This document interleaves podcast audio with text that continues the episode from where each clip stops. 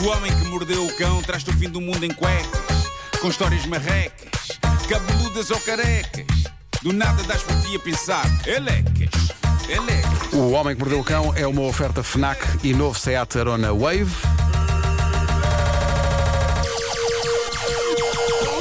O homem que mordeu o cão traz-te o fim do mundo em cuecas, elecas. Título deste episódio: A estupidez faz ferida.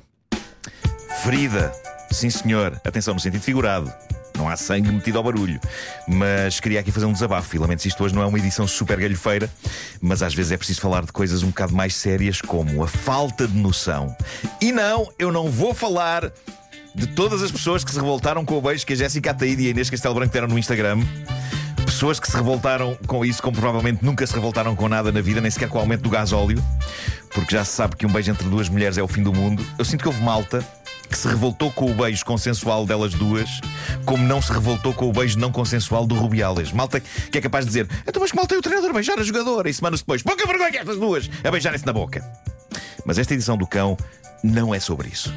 É sobre falta de noção. Porque creio que a falta de noção, se calhar, é um mal geral do qual eventualmente ninguém escapará. É provável que eu próprio esteja a ficar com falta de noção e que se calhar é assim que o mundo vai acabar com uma epidemia de falta de noção e todos a dispararmos falta de noção na direção uns dos outros. Mas eu vou contar-vos o que é que me aconteceu este fim de semana. Antes disso, um flashback para algo que aconteceu há uns meses.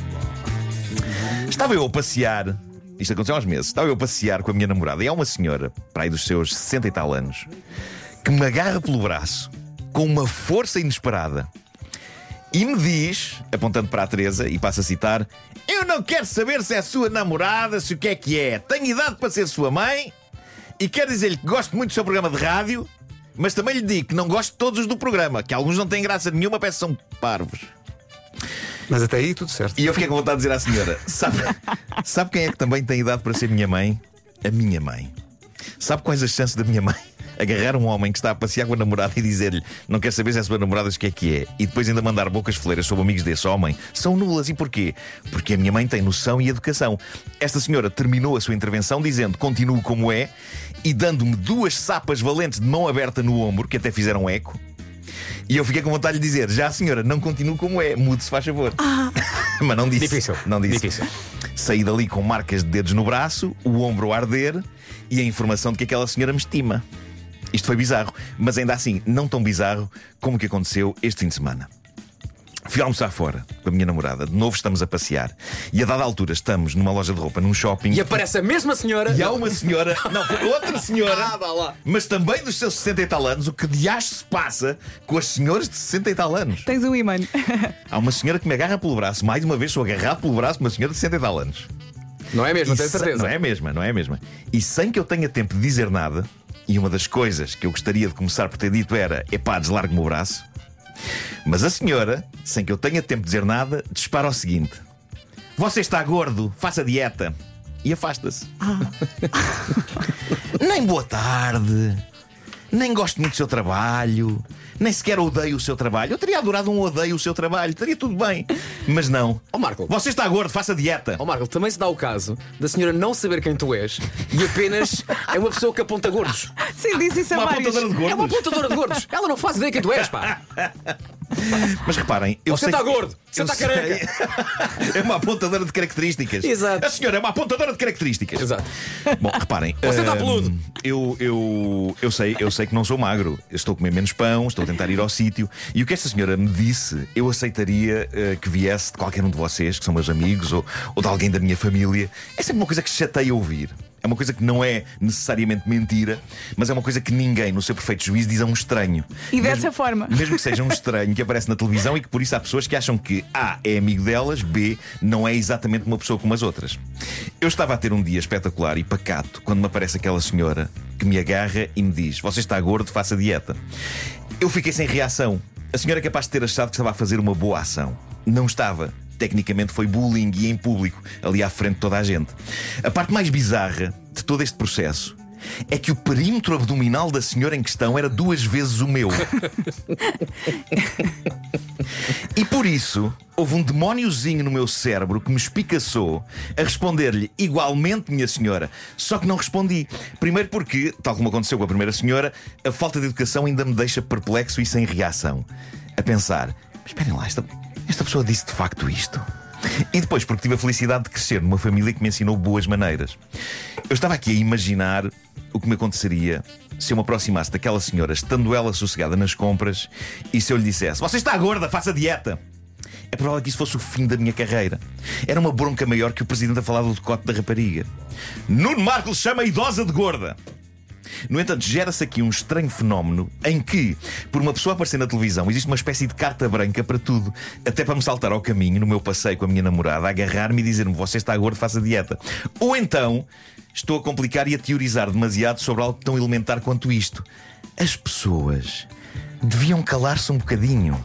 Ah, Marco, censura, censura! Não, não, nada disso. Na verdade, isto é quase um conselho de amigo. Se não tem nada de espetacular para dizer, fique em silêncio. Eu pratico isto imenso e é ótimo. Ontem até senti que pratiquei demais o silêncio, porque se lhe devia ter dito igualmente à senhora.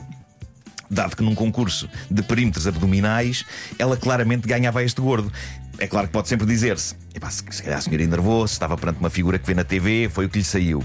Malta, em caso de nervos e em caso de dúvida, sabem o que é que chega perfeitamente e não aleija ninguém, eu passo a dizer: Boa tarde!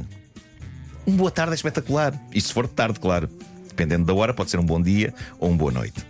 Se não há uma ideia melhor, um bom dia, boa tarde ou boa noite são espetaculares e são absolutamente suficientes. Você está gordo? Hum. Não. Na volta pareceu-lhe fixe. Na volta deu-lhe uma história para contar aos amigos. Encontrei o Marco com a namorada no shopping e disse-lhe que estava gordo. Mas confiamos que é uma, é uma história de trampa. Porque possivelmente a seguir alguém vai dizer: E ele, e ele? E a resposta verídica vai ser: Ele lá continuou o passeio de mão dada com a namorada. É claro que ele pode sempre acrescentar: ele foi-se embora a chorar. Ou ele disse-me que aquele tinha sido o conselho mais sábio que alguém já lhe dera e prometeu-me que o iria seguir à risca e que não mais me esqueceria. E muito obrigado.